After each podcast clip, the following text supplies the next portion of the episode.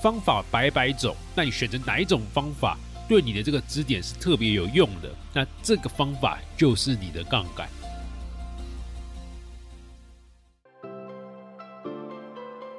你好，欢迎收听雷蒙三十，我是雷蒙。雷蒙三十和你分享我和柚子的艺人公司故事，以及如何升级你的工作效率和生活品质，帮你找回你对于生活的掌握感。你知道吗？我们的三十岁除了朝九晚五，还有另外一种打开的方式。我是雷蒙，你的生活黑客教练。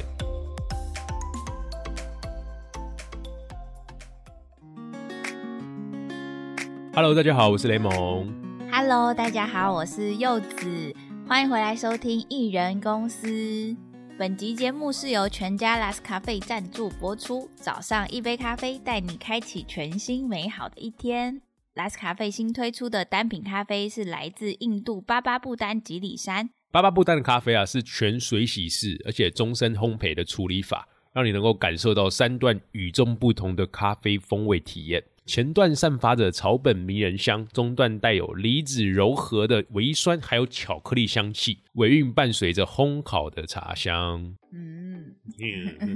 ，Last 咖啡的特别之处就在于它是联手日系品牌 UCC，透过专业的选豆，然后他们是挑选台湾少见但风味独特的生豆产区，想要带给大家别具一格的咖啡体验哦。对，所以 Last 咖啡单品巴巴布丹的新淬炼，全台有三千七百五十家的店，欢迎大家去品鉴喝喝看，然后可以边配咖啡，记得搭上我们的雷蒙三十。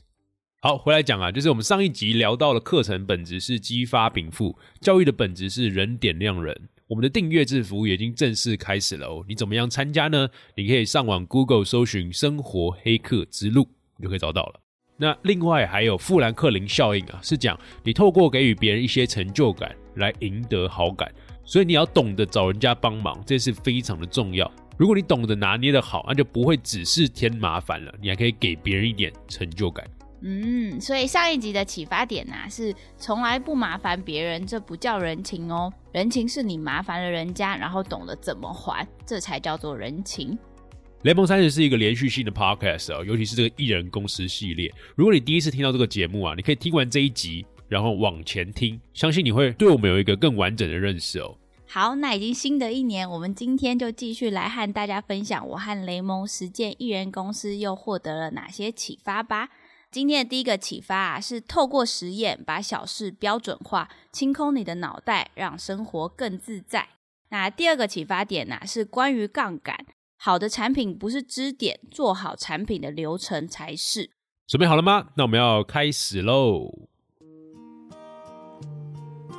新的一年呐、我跟雷蒙好像有种幸运女神降临的感觉，就是从成功拿到得到 APP 授权，在台湾举办跨年的活动，让我们认识了好多得到新朋友。然后也陆续接到一些有趣的业配，还有合作，真的很谢谢。另外还有出版跟课程的邀约，甚至是前几天呐、我们的 podcast 竟然还被 M 观演的 Mula 大大跟一位设计圈的前辈 Soking 老师推荐了。真的很感谢这些愿意推我们一把的朋友。雷蒙说，如果将来我们有一点能力，我们一定也要去帮助那些一直很努力，然后值得被看见的人。对，所以真的很感谢大家，让我们在两百名之外突然间浮出水面，跟大家 say 个 hello 这样。然后我 然后我觉得我们一直在做一种广义的教育啊，因为我认为教育啊不一定是上课传输知识，嗯，而是人去点亮人。因为你让一个人被看见，或是你让一个人他在做一件事情，然后很认真投入了，然后他可以有更多的影响力。所以这次啊，我们被点亮了，那我们要赶快让自己有那样的能力，去点亮更多值得被点亮的人。对，没错。那今天其实是新年的第一集艺人公司，诶，虽然我们已经有在脸书直播和大家分享我们的目标，但还有一个实验计划要跟大家分享，就是雷蒙二零二一的新尝试。这个计划叫做雷蒙三十款，没错，你要来跟大家解释一下吗？对这个雷蒙三十款啊，因为就是呃，我们一直在讲生活黑客这件事情。那生活黑客啊，除了要懂得去运用工具为自己赋能之外，你更要懂得去运用实验来破解系统。那这个破解系统，其实就是你默认的生活方式。所以透过去把默认的生活方式给打开，慢慢去实验、去尝试，你才可以找到自己适合的生活方式。就像我们上一集断舍离讲的那样嘛。对，因为我上一集讲那个断舍离嘛，所以我就开始想啊，就虽然我衣服本来就没有那么多，但是我还是没有一个系统化的衣服配置。嗯，就连衣服也要有系统化。对，因为上一集有谈到，因为断舍离的本质是以当下跟需要去做判断，所以我应该有一套这样的方法，就是根据我可能会碰上的场景，可能就像是什么演讲啊、运动啊、工作啊、约会啊，然后夏天、冬天这样子的方式去搭配我的衣服。那如果那些不能派上用场的衣服，然后它只是放在衣柜里面，然后我只是认为说它可能未来用得上，那这种其实就是自己多想的，那这种东西就要丢掉。嗯，就这个挑战听起来很好玩，很想尝试，但对我来说好像蛮困难的，因为衣服真的太多了。然后因为有姐姐就会把旧的衣服给我，所以我真的觉得很期待你这个新挑战。你都这样就看一下，你要从中学到一些自己的启发，然后拿去实用啊，不然你的衣服都堆的跟山一样。没有跟山一样啊。好啦，反正就是我们今年想要挑战的雷蒙三十款啊，就是如其名，就是我一共标准化三十款的服装来找到它的对应场景，然后我会把这几个场景都放上标签。所以目前已经有两款了，在我脸书上大家可以看到，我之后会做到一个网页啦，可能做一个网页会发一个文章。那也其中一款是体感温度十度以下的寒冬套装，就是最近非常非常冷，那我就是出门都只穿那一套，因为那一套最暖。这样，然后另外一款啊是冬天里的工作跟约会的服装，好好笑，听起来就觉得很好笑。对啊，反正就是会根据不同的需求，然后就这样说啊，那我要这个 case 出门，这样就很棒。所以这一方面可以让我知道，我以后如果遇到怎么样的需求跟场景，我就直接拿这一套，我都不用再去思考说，哎呦，那我今天要穿什么，我要怎么搭配，这个事情是很恼人的，就是很浪费你的脑力的。对，然后另一个方面，我觉得更重要，就是我未来如果在逛街啊，或在逛网拍的时候，我们都很容易看到一个，哎，感觉很不错的衣服啊，我就想要去买。但是其实你想买这件事情，你没有思考到你到底是不是需要它。嗯，就这个衣服进来了，你的衣柜里面，它有好的搭配的做法吗？或是它其实在你的衣柜里面已经有一个符合场景需求的解决方案了？嗯，那你干嘛还买一样的东西呢？对，所以我会觉得说啊，除非衣服坏掉，我来替换。那基本上，如果这三十套已经敲定了，我基本上不会买新的。哦，所以以后就会有一个雷蒙三十款新路，然后以后你问我出门要穿什么，就说今天穿那个雷蒙五号。然后演讲的时候穿那个 雷蒙十二号这样子吧，有没有很像钢铁人的感觉？那个马克一号、马克二号的感觉，这样好像蛮方便的哈。对啊，所以就有点像是你手机嘛，你就是手机就是符合某种需求，就你买一只手机，你不会就突然间再看到另外一只手机说啊，这手机也不错，我就想要我就买。疯人根本没有办法用那么多的手机啊，跟衣服一样，因为你只有一个人，你只能一次一个 case 就穿一套，那你为什么会塞一堆衣服在衣柜里面呢？对，这件事情是我想要解决的啦。所以，它除了去减少整个衣柜的储存量之外，它也是减少你去选择什么的精力消耗。因为我们要释放脑袋的压力，然后降低不必要的购物欲望。那如果大家真的想要看雷蒙穿搭，雷蒙三十款的话，你可以搜寻侯志勋，或是追踪我们的 IG。U E Raymond Y U I R A Y M O N D，我会在那边同步的发布雷蒙三十款给大家。那以后朋友要找你吃饭，也可以指定他们今天要看到几号雷蒙。哎，这样很棒吧？有一种就是。然后工具人的感觉，然后大家会例外发现说，我超级多 Uniqlo 的衣服。然后我最近发现 Uniqlo 要办一些活动，快一点 Uniqlo 来找我们合作好不好？我每次去逛你们的 Uniqlo 的时候，我都发现，我就穿的跟旁边的 model 一模一样，就整套都是，从头到袜子都是 Uniqlo 的。对，好期待我们二零二一多增加这个目标。那除了这个实验计划，我们自己的订阅制也有一个很酷的，就是现代人的数字生活图鉴。我超期待这个的，就是很想知道我们的订阅用户，就是生活黑客都是怎么生活的。对，这个现代人的数字生活图鉴，它其实是我一个小小的 side project。那这个 side project 啊，其实就是要跟大家讲说，除了我的生活跟工作的版本。我们看看其他不同人的生活跟工作的模式，因为我觉得现在是非常有趣的时代，就是我们做一件事情的时候有各式各样的工具搭配，而且每个人都有很多不一样的价值观。那这个社会就是由各种不同的人跟不同的方法组成，才会多元有趣而且精彩。嗯，对，所以我里面可能问一些很特别的问题啊，有几个固定的问题，可能是哎，在怎么样怎么样的生活是什么样的体验？假设这个人是在补习班当老师，嗯，对，那我就问他说，哎，那在补习班里面当老师是怎么样的一个体验？或者是你是一个两个孩子的妈，那你就说啊，当两个孩子的妈怎么样的体验？先问出他整个生活的场景之后，然后去看看他的生活场景里面，一定有些他们很常遇到的重复性的问题。可能补习班就是我怎么样去激发小孩子的学习动机，那带孩子就是我怎么样让我的小孩可以学会有自控力，对吧？哦所以在这个情况下，我会问他说：“那你是怎么样高效做这件事情的？你是什么时候开始研究这个问题的解决方案？因为你有自己一套的工作或生活的模式。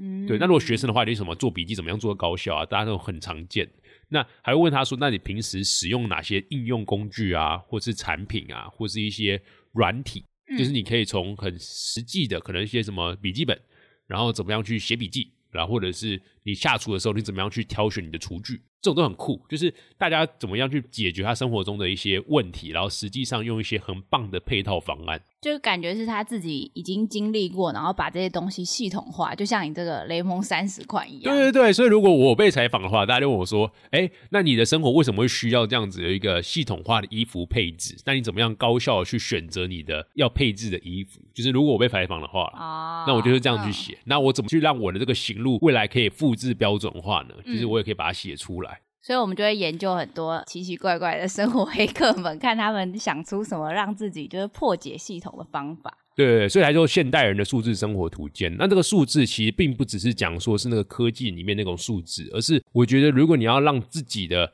工作跟生活流是很清晰的话，其实你会有一些量化的指标。哦，对，那这个量化的指标就是那个数字，它或者是指那个 digital，、就是那个数位，它的数字可能是呃你在做一件事情的时候，一定会有它的评估的方式。那我觉得评估最好的方式，除了直化之外，还有做量化。对，就是希望到二零二一年底的时候，我至少可以收集到五到六个人吧。然后之后这也可以当做我们出版的或出书的一个材料。没错，我发现你很爱做实验呢。就想想我们从第一季开始，好像也真的尝试了蛮多种实验，像是行动计划，然后青社组织，然后个体小聚的读书会，然后当然还有 live podcast，到现在的雷蒙三十款。为什么你会这么爱做实验啊？因为实验这件事情啊，可以让我们不再纠结。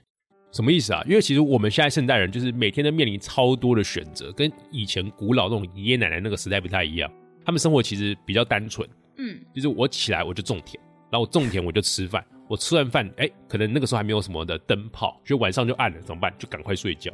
所以其实我们现在晚上因为还会有灯，就大家亮着，就是莫名其妙一直工作，所以你就变得是你有生活中太多的选择跟困扰，所以你很容易表现出来的一种烦恼，就是你会一直反复的纠结，就是啊这件事情我该怎么做啊，嗯怎么之类的。所以你要摆脱这样子的一个生活形态，或是摆脱这样的纠结，你就可以通过实验去找到最适合你的方法。哦，因为你不实验的话，你永远都是活在别人的做法之下。就是你看到 A 怎么做，那我跟着怎么做。可这件事情不一定是适合你的做法。就像是山下英子的那个断舍离啊，虽然作者提出了他自己断舍离的方法跟心法，以及他怎么样做极简生活，但是不一定适合你啊。嗯所以你可以看他的方法，然后学会开始做实验，然后找出自己那一套断舍离的方法。对，所以就是我们自己的定位用户就很酷，就有些人就是开始从生活中的小零件，就是一些抹布啊、一些塑胶袋啊、一些纸箱啊，就开始实做。那他就是做出自己的一套方法，或者是有人开始做零废弃的旅行，我觉得这也很酷。这东西都不是书上写的，但是他看完书了之后觉得，诶，这个概念可以放在我生活中。那我生活中我过往的经验又在意什么事情，所以我去做实验。那你就会渐渐的找出你的生活方式，你就可以不用再为这个生活的琐碎给烦恼。哦，对，就好像每一个人都是发明家的感觉，要去实验一些，然后为自己的人生创造一个不一样的新方式。那实验你有什么具体的做法？具体的做法，我觉得可以先从小事入手。就是我们生活中有很多小事，如果可以把小事标准化，它就是一个很好的起步。那这个小事是什么意思啊？就是那些你选错了，对你的生活也不会有太大影响的事情。就像是大家，如果你现在是早上在听这个 podcast，你，中午就会面临一个烦恼，就是我中午要吃什么。哦，可是中午吃什么这件事你选错，假如我今天选到一个非常难吃的卤肉饭，嗯那其实对你生活也没什么太大影响，就只是当下很难吃。嗯，这样，所以就这些小事，其实你选错对生活没有太大影响，但是我们的精力又有限，所以我们花了很多时间去让这些小事追求完美，我觉得是一件非常不值得的投资。你花了很多时间烦恼，但是这个对你生活也没有太大的改变，那你干脆去把这些烦恼标准化起来。真的，大家应该对于吃饭这件事情很有感，因为就是觉得中午到底要吃什么，所以之前才会有那种中午的吃饭选择器，就你不用再思考，你就自己按照系统给你你要吃什么你就去吃。对，这也是一种标准化的方法，就是你制造一套抽签系统，然后把你可能平常会吃的十个餐点都放进去，然后每天抽签，这也是一个让你快速。避免陷入一个烦恼循环的一个简单的方式，所以以我们这次联盟三十款的计划，我就是要把我的衣服需求给标准化，让我每一次出门啊，我知道我可以快速要穿什么样对应的服装，而且可以让我每一次出门都有同一种的形象或者是品牌调性。所以大家只要看到这个，就知道哇，却今天雷蒙在约会，哇，穿这一套，原来雷蒙刚刚去讲课。哦，穿这一套，那表示联盟刚以联盟三十的身份出席某场活动，哎，有没有很酷？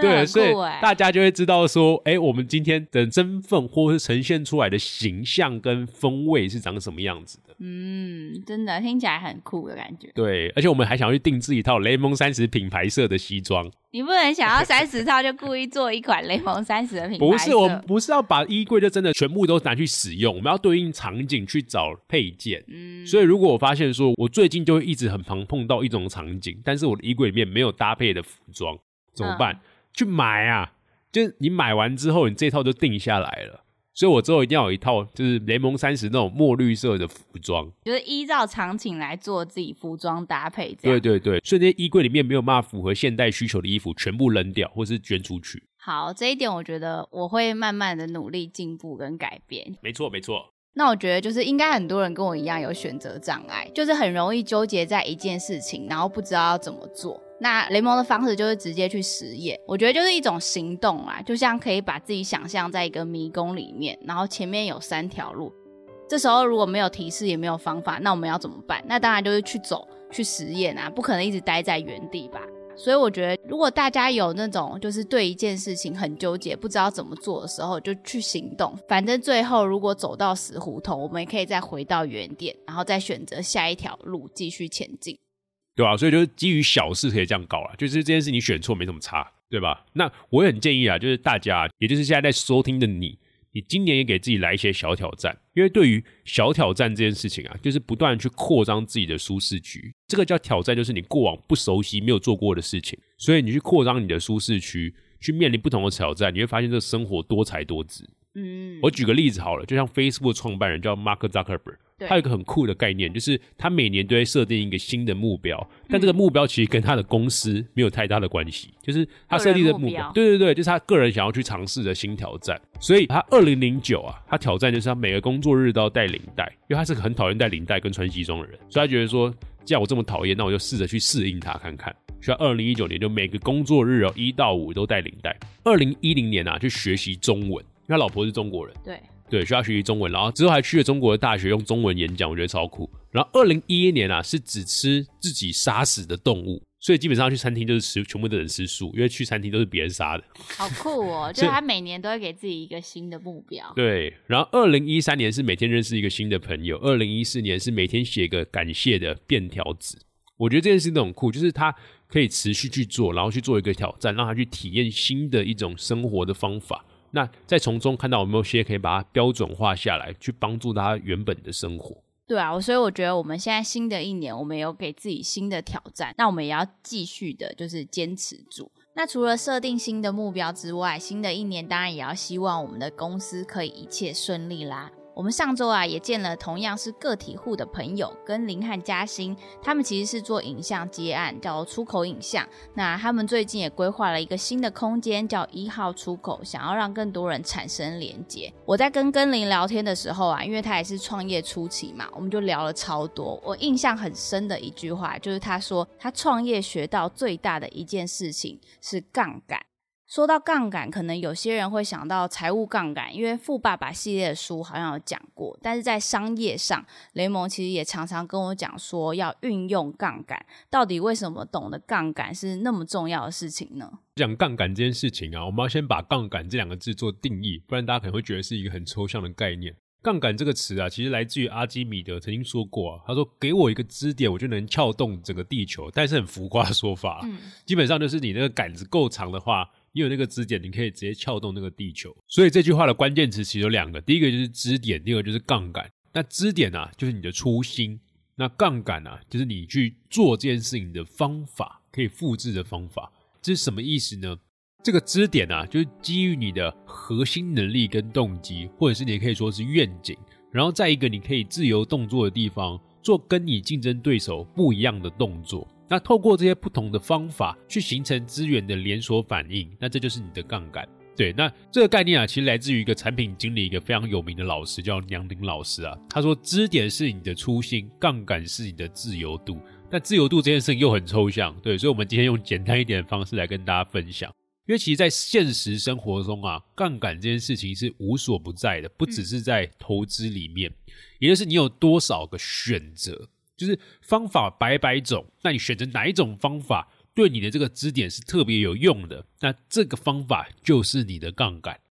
嗯，那你可以拿一些具体的例子出来讲吗？好，我讲我之前。在大一大二的时候，因为我当时就是很懵懂无知，不知道自己该往哪个方向走，嗯，所以我想要最好的一个目标就是，哎，我多去听一些演讲，多听听看不同领域的人，他们现在已经在工作了，已经在社会上实践了，他们是怎么样去让自己的人生目标如此清晰，嗯，所以我当时的动机啊，或者是愿景，就是这个支点，就是我要去了解各种不同领域。然后透过我去输出，因为不只是听嘛，我听完之后我要去输出，去结合自身的经验，那这样子可以达到我更了解我自己要往哪个方向走，这是我的指点。对。但一般人呢，去听演讲就是啊，我看到这个演讲觉得有趣，我就报名，嗯，然后我去现场听，听完之后回家，好，然后就结束了。对，这是一般人的做法。那我刚刚讲过了，就是那杠杆是你的方法，你有没有办法做的跟大家不一样？就是当每个人都是用一样的方式去参加一场演讲、听一场演讲的时候，你有没有办法跟大家做的不一样？那你这个支点，你就可以放大这个效应。什么意思呢？我当时在听演讲的时候啊，我做了三个大家可能比较不会或是不常去采用的方法。这三个方法分别是啊，第一个事情是我在听演讲之前，我就会先做好功课，研究这个讲者或是研究这个讲题，然后做一个笔记放在自己的电脑里。然后第二个是我到现场的时候，我就一个人去，因为我想要去现场认识朋友。你带着朋友就很难认识新的朋友。所以我看到谁坐在那边一个人，旁边位置空的，我就坐下去要跟他聊天。那因为我第一个方法做得好，所以我可以在这个主题跟这个讲者去展开来聊。然后我就会跟他聊天说：“哎，你今天认识这些的讲者吗？你为什么想来？”他可能是对于讲者或对于讲题有兴趣。因为我都准备好功课了，我会跟他聊天。那通过聊天，我会更认识这个人到底是不是符合我想要认识的人，可能是价值观或目标相不相同。那如果不相同的话，就是嗯，就不会跟他加点书。那如果相同的话，我们得保持。后续的进一步联络。那第三件事情就是，我听完演讲之后，我就会上台跟这个讲者拿一个名片或联系方式，嗯，然后跟他要一张合照，然后呢，回到家发个 email 给他，把我今天的心得、我今天的想法，还有我们的照片发给他。哦，这件事情在一开始的时候做，就是我觉得是很花精力的，就是你会花很多额外的时间做这件事情。但这件事情累积下来之后，产生一种杠杆，什么意思呢？因为我那个时候原本。大二的时候，我要去香港参加一个国际会议，因为我觉得国际会很酷，就是社会创新的，然后会集结各种亚洲的一些年轻人在香港分享，就他们在他们自己的社会里面做了哪些创新的项目。然后因为香港超贵，然后会议要钱，机票要钱，住宿要钱，食物要钱，靠，我根本就没钱。然后我就想，我就想说，我到底该怎么办？我就想说，靠，那我这个二十几个讲者的 email，然后我之前都有跟他们产生一点小小的联系，虽然很多都没有回我信。对。我想说，那我已经穷途末路了，我找不到各种补助方案了。那我可不可以就问问问看他们有没有知道一些不错的计划，我可以申请，让我可以有这个经费可以去香港？嗯，我又寄信给二十几个讲者，那结果在一天之内就有一个讲者回信跟我说，叫我把我的银行的账户给他，他就汇了十五万进来。超夸张的，这个故对事真的太惊人了。这件事情就是，虽然说它是一个很个案的事情，但是我觉得它其实是一种杠杆效应。为什么？因为当你跟其他的学生一百多个人在听演讲，可是你做了一点点东西不一样，那这个持续累积之后，它产生的效益是巨大的。为什么？因为很多的讲者后来有回信给我，他是说他们在去大学演讲，可能讲了五十几场、一百多场，嗯，从来没有遇过有一个学生会事后跟他合照，然后还记他自己的心得笔记。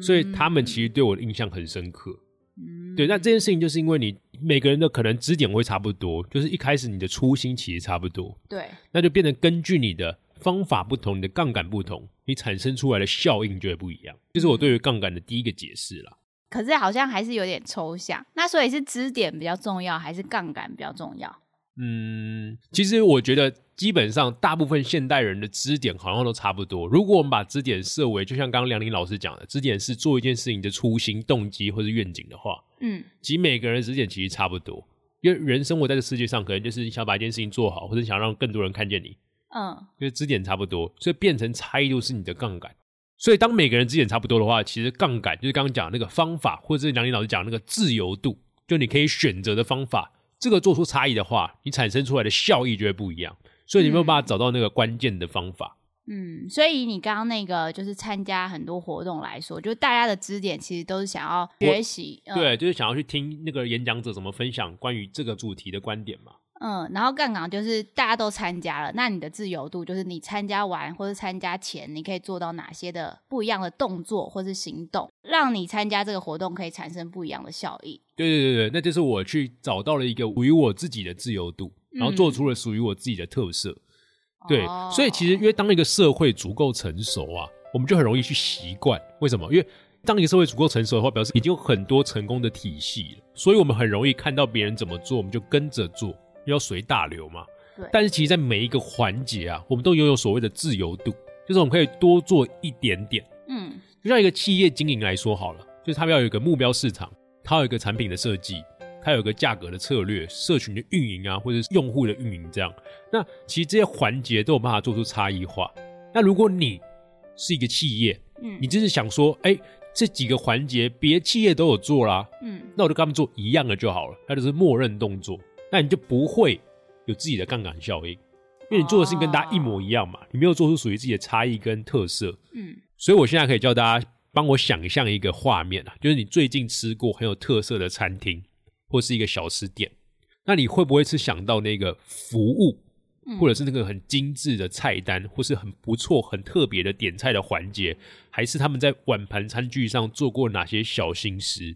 就你不一定只会想到，哎、这个餐点很好吃，因为好吃变成一种大家都要有的标准配备。哦，但是一个餐厅要之所以特别，让你在印象中留下很好的印象，下次还想去体验，甚至会分享给朋友，他绝对不止好吃，嗯它在吃的其他的环节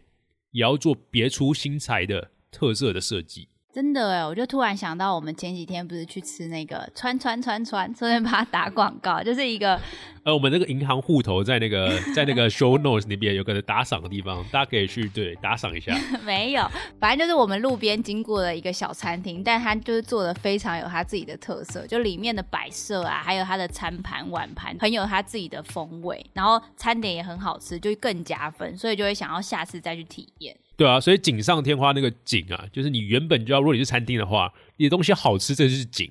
但是你要做出特色，你要放上一点花。那这个花就是你在其他的环节没有运用一些不同的方法去增加你这件事情的杠杆。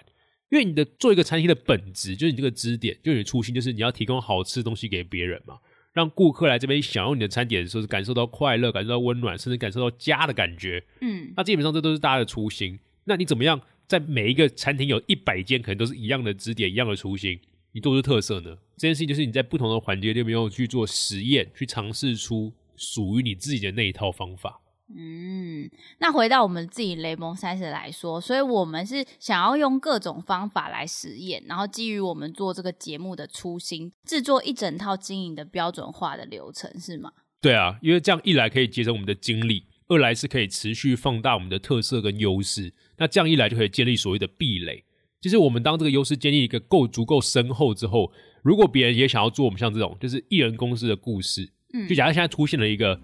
蒙雷先生，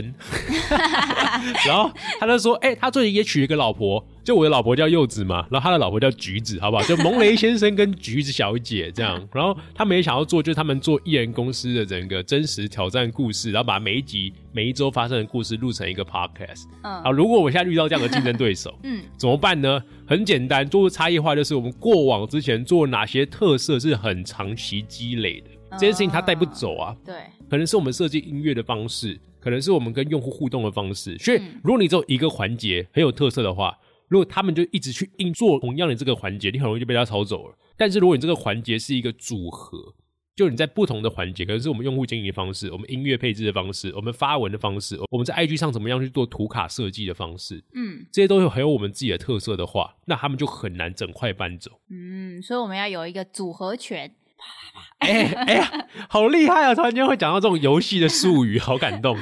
反正就像刘润老师有说过啊，他说成功是个结果，但是成功的原因才是你的能力的核心。这句话如果翻成白话文什么意思啊？就是成功是不可以复制的，但是方法可以。但是这个方法你要做出属于自己的特色，为什么？因为你要让别人难以复制。嗯，所以如果这一次我们的节目被 M 大推到了排行榜的前三十名，那这就是一个很好的成功的结果嘛。对如果以整个大方面来讲，它是一个好的成功结果。但是如果要维持住在排行榜的前两百名，我们一定要找到可以让这个节目持续做好的方法，那这嗯才是我们的能力核心。那所以到底怎么样可以复制这套模式，然后持续的放大这个支点呢？好，所以在企业经营上啊，我们常听到一句话，他说：“好的产品并不是一个杠杆，因为做好的产品的方法才是杠杆。那如果你有好的员工，这也不是杠杆了，因为要持续的招到好员工的方法跟流程才是杠杆。嗯，那如果你现在已经有一群很棒的用户，这也不是杠杆，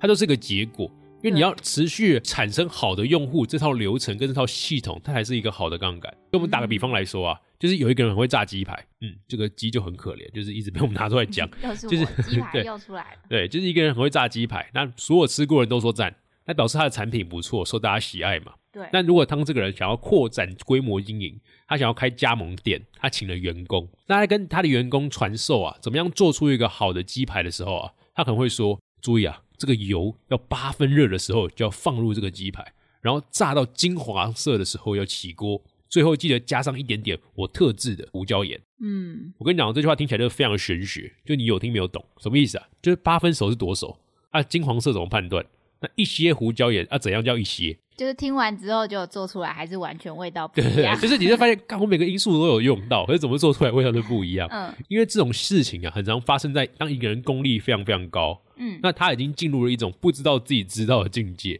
所以他很难去找出所谓的具体方法。那我觉得这是一种挺危险的状况。就你可以看看非常成功的连锁店哦，我们就假设刚刚鸡排来说好了，虽然麦当劳没有卖鸡排，可是一样是炸东西的，好不炸好？鸡炸鸡，对，就是麦当劳、肯德基啊，他们炸薯条的方法好了，都一定是精准的温度跟时间，它可以量化，可以去做复制、分享，然后规模放大。所以他们会讲什么油温要一百七十度，然后炸到一分三十秒的时候，要把栅栏提起，然后用三十度的角度来回晃动五下，这个时候你的薯条最好吃。哦对，就这、嗯这种方法，我觉得还是一个可以复制的好的方法。嗯那这个方法怎么做出来呢？很简单，你要实验呢、你要一直不断的实验，哦然后找出一套你的这个方法的标准方式。所以好的产品是一时的哦，但是如果你要持续的成功，你必须把你的方法给描绘出来，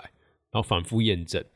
所以在我们付费内容里面就有提到嘛，就是你要做出你自己的工作跟生活流，对，你把它画出来之后，持续找到那个特定的 process，持续找到那个特定的那个执行项目，嗯然后发现这件事情不够熟，干嘛？把它展开来标准化，去反复验证，你才可以持续的产生出好的产品。因为这个方法流会非常非常的重要。那可是我们是艺人公司，我们又没有要像这些连锁的大集团，就是要规模不断的复制跟放大。我们应该要怎么样做好我们自己的艺人公司？对啊，所以其实这个找到杠杆的这个方法，其实有两种用途嘛。第一件事情就是你可以标准化、规模放大；对，第二个方式是什么？你找到你的标准化的规模特色，嗯就是如果你没有透过实验去找出你做这件事情的独特性的方法，那基本上你就没有足够性的特色。所以就是要持续的实验。对啊，你才知道说到底在怎么样的情况下，你做这个方式，你做这个 podcast，你录这个单集，你准备这个脚本，你怎么去剪辑，有这个方法吗？那这些方法有没有办法传递我们联盟三十想要给我们的听众朋友们的一种特色？嗯，那这也是不断的去实验出来的。那当然说，我们这个方法可以复制给可能如果我们未来要招员工，可是我们不想招，好不好？所以我们如果未来要复制给别人帮我们剪辑、帮我们写脚本的话，这件事情就可以放大这个规模。但是要在放大规模之前呢、我们要先找到自己的核心特色，这个也是一种杠杆。我觉得是我们把放大规模的这个阶段拉到第一阶段来做，那就是好好找到自己的核心特色，那就要持续的去精进，然后做出差异。嗯，今天这集好像完成一个闭环的感觉，所以懂得运用杠杆真的很重要。我前几天也在 Pocket Club 的社团分享了我们雷蒙三十从去年三月到现在的十个重要的杠杆点，就是大家如果想要知道的话，可以去 Podcast Club 的社团搜寻雷蒙三十，应该找得到。就我们做了几个杠杆，就像是我们一开始先成立了脸书社团，就找到我们第一批的种子听众。对，因为这件事情基本上很少人在做，就是我敢打赌，就是现在基本上的 podcast 前两百名啊，我不知道有多少人有做脸书社团，哦对对对，然后我不知道有多少人也有做收集用户回馈，绝对是少数的，嗯可能就不到百分之十。嗯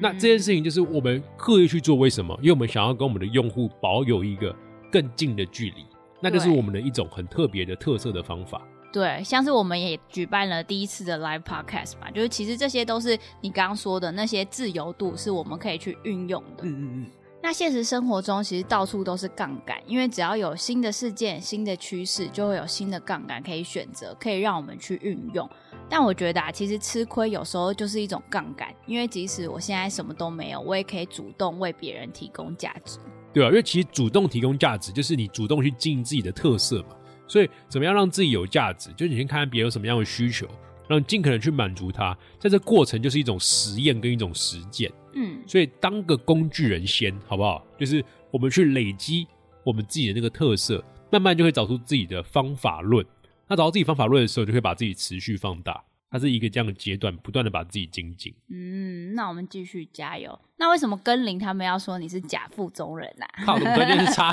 岔我突开话题然想，到，乱联想，岔开话题。好了，其实其实我跟根林都高中都是读师大附中的，然后因为师大附中的同学们就会呃，不只是同学们，就师大附中的同学跟校友们都会很有这种叫附中魂，什么意思？就是腹中的鬼魂。好，没有啊，就是一种腹中的灵魂放在自己身上，就觉得我走到哪我就是蓝天之子，我就是腹中人这就。超爱腹中这样，对对就爱中为荣，就爱到不行，就是哦他们内心都会燃着一种腹中魂，就跟拉面有一种拉面魂的那种感觉，你知道吗？嗯对。然后我觉得我是个空壳，就我没什么所以你没有附中魂灵，因为我我不知道为什么，就是我虽然在高中的时候，就是我也很爱腹中，但是我毕业之后就觉得，呃，那就是一个阶段。所以当大家校庆的时候，都会回到附中啊，然后一拖人，就跟跟跨跨年一样，就是在附中里面办一个 party 这样，嗯然后我几乎都没回去。是所有人都会回校庆。几乎就你发现，就是在那个学校里面有白发苍苍的，有那种生小孩带自己小孩来的，然后当然还有自己的高中的、现在在读书的学生嘛，嗯，反正就发现哇靠，那根本就是个跨年晚会，然后我基本上没回去，所以就是一直都没回去，然后大家一直回去，然后就哎、诶就慢慢的产生差异 所以你就变成假腹中人了。不然明年校庆你带我回去一下好了。啊，要去吗？我们再考虑看看看有没有那个时间，有没有那个空。好，那总结一下今天的内容吧。对，那今天基本上讲两个启发点啊。第一个启发点是，如果你想要让自己的日常生活的烦恼少一点，那你就要把小事给标准化，做些实验，你才能够找到真正适合你的方法。第二个启发点是，产品的成功是一时的，那如果你要持续的成功，你必须把你的方法给描绘出来，除了反复验证复制之外，也要持续的做出你的特色还有差异化。没错，那按照惯例，我也要来跟大家分享一下这一周在 Apple p o c k e t 上新给我们的一些盟友评价。那这位盟友呢，他叫做疯宠玩家，他说他同样是身为个体经营者，他跟我们说音质很棒，背景音乐很舒服，最近刚好正开始创业，也在想是否要筹备开工作室的阶段。而我也是刚结婚，而且要跟老婆一起工作的人。听完你们的分享，让我有了一些新想法。非常感谢这个优质的节目，谢谢风宠玩家给我们的鼓励。很棒哎，就是感觉我们未来之后也会开一个什么夫妻经营品牌的一个方法的工作坊。嗯，其实我跟雷蒙就是想要明年可以分享我们夫妻或是情侣一起经营品牌的过程跟心法啦。对，因为我发现其实这个时代很多人都想要做一些自己特色的事情，这绝对是好事。就刚刚讲去实验嘛，但是一个人做真的蛮苦逼的。对，就会觉得有时候很孤单，然后开公司有很多细节，就是如果两个人的话，真的是可以一起扶持打拼的那种感觉。对，因为一个人的时候，你很多时候不管喜怒哀乐，没有东西分享。那我觉得很多时候你在做一个新的事情，就是跟别人不太一样的时候，他基本上前面很难摸索，所以你应该要有一个人可以在你身旁跟你互相分享，就喜怒哀乐，然后你的经验，然后你的收获这件事情，如果有人可以跟你分享的话，其实。我觉得我们那种不安感会比较少一点，会比较平静。嗯，那我们就持续累积杠杆，说不定有一天可以把这个杠杆使出来。对对对，然后成立一个就是。是什么伴侣经营联盟？什么 东西？乱讲。好，那回到我们下一周的挑战，要跟大家分享的是，下周我们要开始玩大地游戏喽。就是听说拿到公司的统编之后，要开始跑一堆流程，还有关卡。那我们的公司到底能不能顺利成立？还有金流的问题，就是绿界啊、蓝星啊，到底要怎么选？这些我们会在下一集告诉你哦。那下一拜我们还要跟 Soking 老师，就是一位设计圈的前辈，那听听设计师的创业思维，非常的期待呢。对，就如果你喜欢我们的内容啊，毕竟你都听到这边的，我相信你应该也蛮喜欢的。那记得到 Apple Podcast 去给我们打新评价一下。那如果你不是 Apple 的用户，你想知道怎么样去 Apple Podcast 评价的话，很简单，你到 IG 去密我们。U E Raymond，我们会给你一个方法，让你在 Windows 或是 Android 也一样可以到 Apple Podcast 给我们留言评价，就会跟我们来一个小互动。那如果想要跟我们有更多密切的互动，你可以加入我们的脸书社团，嗯，搜寻雷蒙三十，你就会找到。那我们就下一集再见喽。那我们就下一集见喽，拜拜。